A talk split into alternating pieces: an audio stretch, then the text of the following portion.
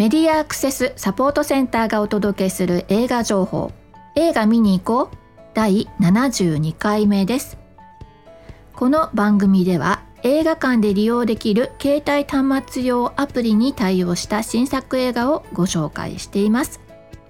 今映画館の中で利用できるアプリというふうに言いましたけどね。だいたい携帯電話の電源をお切りくださいっていうふうに言われるんですが、まあ、通話とかはね、えー、しないでくださいね。映画館の中ではね。ただあのあれですよね。接触確認アプリとか、まあ、そういうものもあるので最近の映画館の案内はあの電源を切りくださいっていうよりも、まあ、あのマナーモードにしてくださいとかね。着信しないようにしてくださいみたいなそんな感じのメッセージになっているかなと思います、まあ、それぞれの映画館でね、えー、いろんな告知のされ方がしてると思います。またねコロナについてのあの常にね新しい情報というかね、ま、こんな風にしましょうっていうようなね呼びかけも各映画館からされていると思います。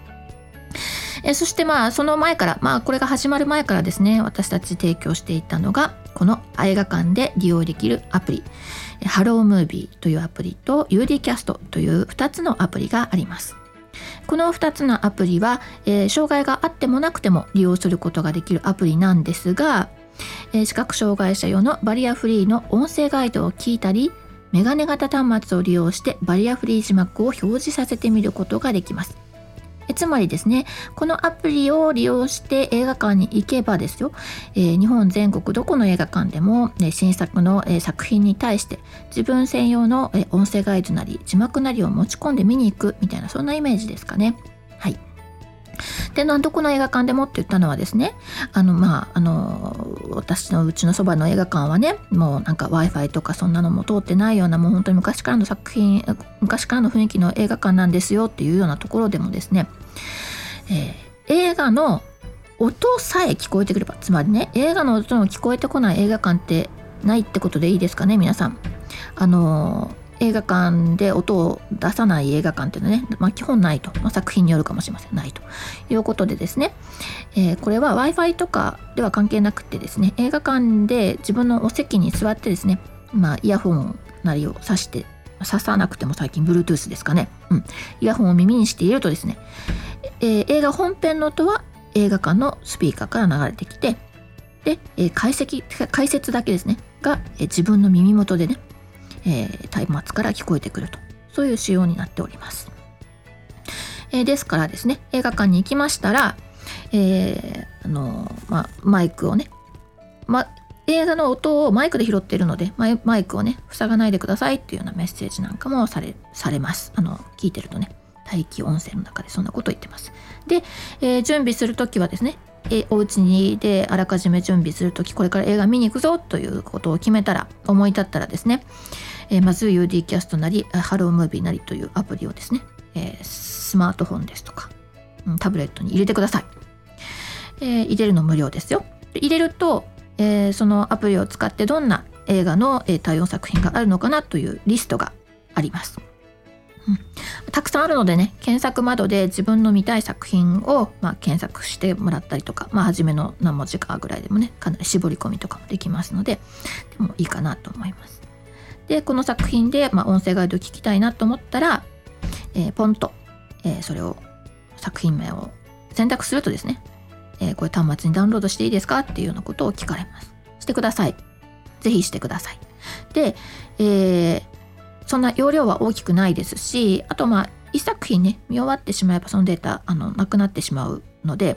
あのもう一回ね映画館行って同じ作品見たいと思ったら同じ手順でね、えー、入れてもらえればということそんな容量を取ったりもしないので是非、えー、必要なデータを、えー、入れてください。ね、で、えー、このまま待機しときますかって言われるんですけどあのロックしますかっていうふうに言われるんですけどロックすると、まあ、ハロームービーでねロックするとどうなるかっていうとあのまあ、映画館に行った時にねアプリを立ち上げればもうその場面までその画面まで来てくれてるのであの映画館の中でね改めて作品を探したりする必要はないんですよ。はいえー、スピーカーからの音を端末のマイクで拾うと、えー、タイミングよく解説が始まりますので、まあ、ぜ試してみてください。はいえー、これあの自分のね好きな作品あの何度か見るような作品の時とかもねいいかなと思うしあのそうですねうんまあ、ちょっと前の作品 Amazon プライムとかで上映されあの配信されてるような時とかもですね、まあ、本編の音さえ端末に聞かせれば音声解説聞こえてきたりするので、まあ、そんな使い方もできるかなと思います。ね、どう使うかっていう話でした。で最近あのなんでしょうねドラマなどでもねこういったものが、まあ、知れるようになって、まあ、特にありがたいなと思ったのはねあの盲学校のね生徒さんたちとかね、えー、ドラマちょっとこう話題になって見てくださったんでしょうかね。あ映画館でこんなアプリ使えるんだってことね。まだまだ知らない方たちがたくさんいた中でですね、えー、今回、えー、知ってもらうきっかけになったようでダウンロードして、え待機してくれてるようです。なので、えー、ぜひ映画館で行って使ってください。ということですよ。はい、で、えー、前回はね、え、2作品、え、紹介していたんですけれども、えー、今回も、えー、そうですね今回も2作品紹介することができます。というかですね前回ねちょっとね1作品、えー、12月3日にですねユリキャストで公開されていた作品があったのを、まあ、ご紹介してなかったので、まあ、今回先にそちらを紹介してからということになりますがえー、っとですね12月3日公開で、えー、音声ガイドと字幕もそのタイミングで、え、開始されていたのでもうすでにご利用になった方もいらっしゃるかと思うんですけれども、え、数字でね、え、1 8 9というふうに書くんですけど、え、これ何て読むのかなって思うと思うんですね。これあの1と8と9って聞いてあの何度番号かはい分かる人はい手挙げてはいあなんか聞いたことあるとかねあると思うんですよ。まああの110番とかねそんなような感じで覚えてほしい番号が189これはいち早くっていう番号なんですよね。えこの映画はえ、児童相談所の虐待対応ダイヤルこの189に、えー、こう助けを求めてきたね、まあ、そういったことあのそれを、まあ、救うべく奔走する、えー、児童虐待の対策班というのがありましてで、えー、そこでの、まあ、人間ドラマが描かれています。あニュースとかでもねいろんな事件耳にすると思うんですけれどもあのどうしてもニュースだとあのそんな背景とかねえー、その細かい対応とかあるいはそのいろんな人の葛藤とかっていうのはねなかなか見えてこないと思うんですよね。ニュースになってくる時っていうのはわあなんか、えー、そんなひどいことあったんだってなんでそんなことするんだろうなってまあそんなような感想でねこう日々時が流れてしまうかなと思うんですけど、まあ、立ち止まってこうした映画を見て、まあ、いろんな背景に潜むものそしてまあ自分がその場面に近くに居合わせた時ね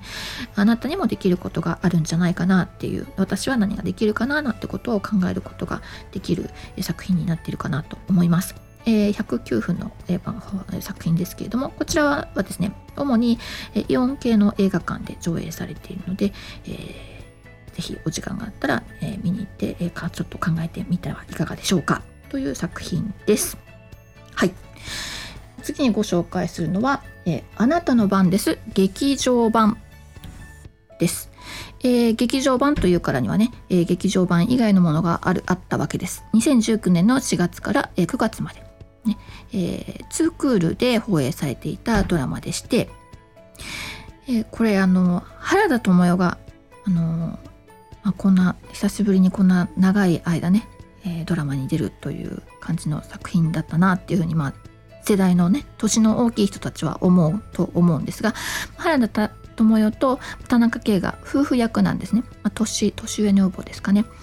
で新婚でマイホームを手に入れてマンションに行くんです。マンションで暮らすことになるんですけどその、えー、住民会、えーまあ、自治会っていうか、まあ、住民会っていう機関ににのにですね、えー、新しく引っ越してきましたみたいなことも含めてね顔を出すと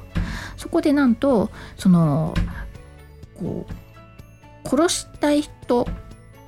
が人にはいるよねみたいな話題になってなぜそんなねあのマンションの自治会でその話になるのか分かんないんですけど、まあ、そういうあの流れになるわけですよもう必然的にね。でそこで、えー、あれよあれという間にですね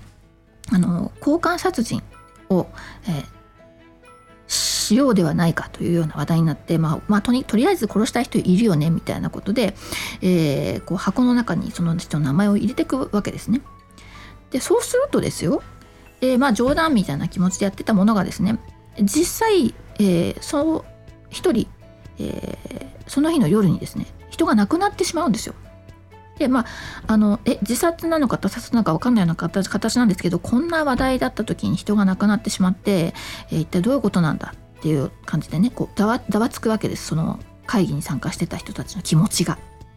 でそれからずっとですね、まあ、4月にそれが始まって9月まで、まあ、毎週のようにですねいろんな人が亡くなっていってで、えー、そのあなたの番ですってねこれ怖いですよね私が次殺されるのかなみたいな意味もあるし次あなたが殺しなさいよみたいな意味もあるし、まあ、こういう作品でですねまあ、こういう設定ものの、まあ、いわゆる、ミステリーというかね、ま、誰がやったのかとかどんな風にやったのかとかっていうのね、えー、謎解きも含めたような、えー、ドラマだったわけです。なのでねこのドラマの中ではいろんな人が殺されていったんですが、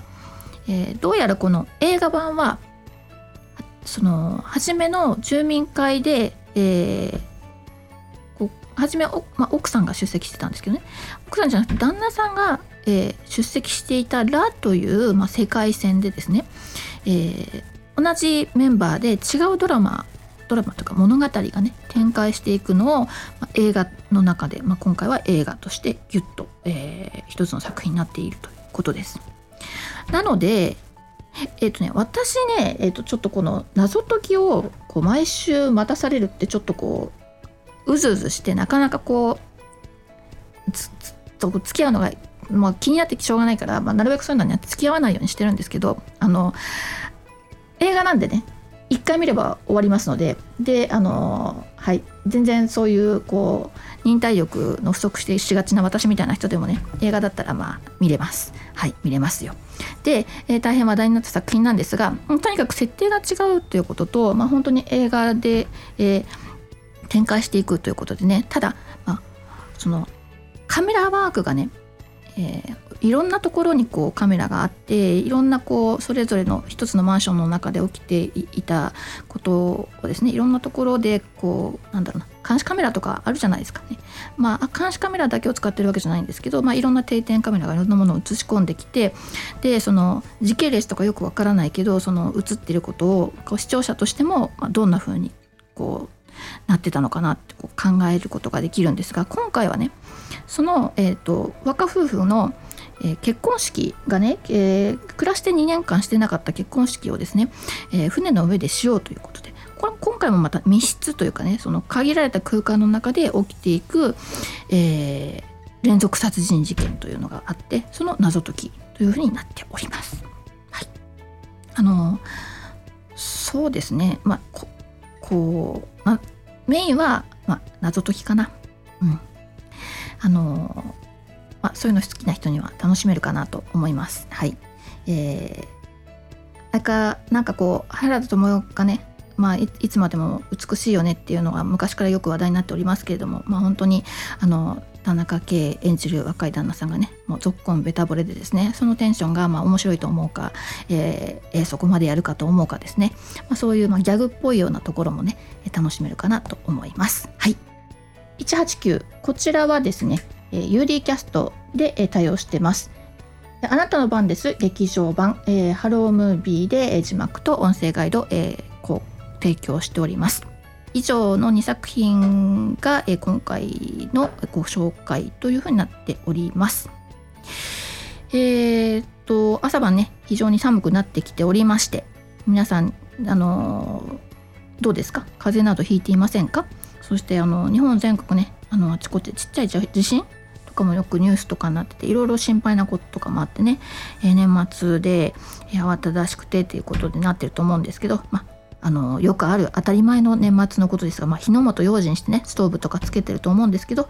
えー、安心安全な暮らしをお過ごしください。はい。えーね、そんなこと私が言う必要もないんですけどでもねあの一番私が心配なんです。あの非常におっちょこちょいなんで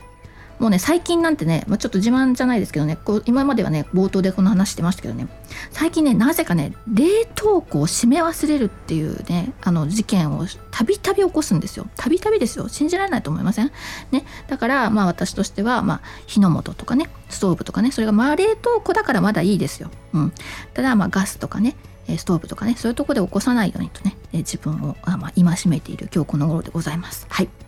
さてというわけで、えー、今回も、えー、作品のご紹介は以上ということで、えー、す。はいいつもながらのマスクからのお知らせで番組おしまいにしたいと思います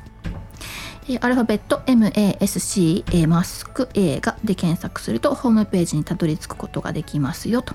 ね、映画映像のバリアフリー化バリアフリー化を学ぼうというところでねバリアフリーの字幕や音声ガイドのオンライン講座にも参加できますし、まあ、告知してなくてもですねあの DT 勉強したいんですって問い合わせいただきましたらですねあのセッティングいたしますのでぜひお問い合わせしてみてください。最近ではですねあのまあうんまあ、映画にまつわることで、えー、上映会したりとかねねこんな、えー施設でこんなイベントをしたいんだけどどうしたらいいかなみたいなご相談事もね、えー、遠慮なくあの受けておりますのであの、まあ、何ができるということがはっきり言えるわけではないんですけれども、まあ、私たちの今までの経験からね、え、何か参考になることがあったらいいなというふうに思っておりまして、えー、とにかく、え、誰かがですね専門的な人がどんどん何かをやっていくというよりもですね、えー、私たち NPO でございますので、えー、みんなでねえちょっとずつね、えー、暮らしている場の中にねバリアフリー的なこと、うん、今までこうあれ？一緒に楽しんでいた空間の中にいなかった人いなかったかなっていうのね改めて振り返って、えー、楽しみをいっぱい広げていけたらいいなというふうに思っております。はい、そしてあの全国各地でねそういった取り組みなさってる方たちたくさんいると思いますので、えこんなことしてるよとかね、えー、まあ是非こんなのに参加してみてくださいっていうようなことがあったらね、えー、ご紹介していきたいと思っておりますので、えー、お知らせください。以上メディアアクセスサポートセンターから徳江さやかがお伝えしました。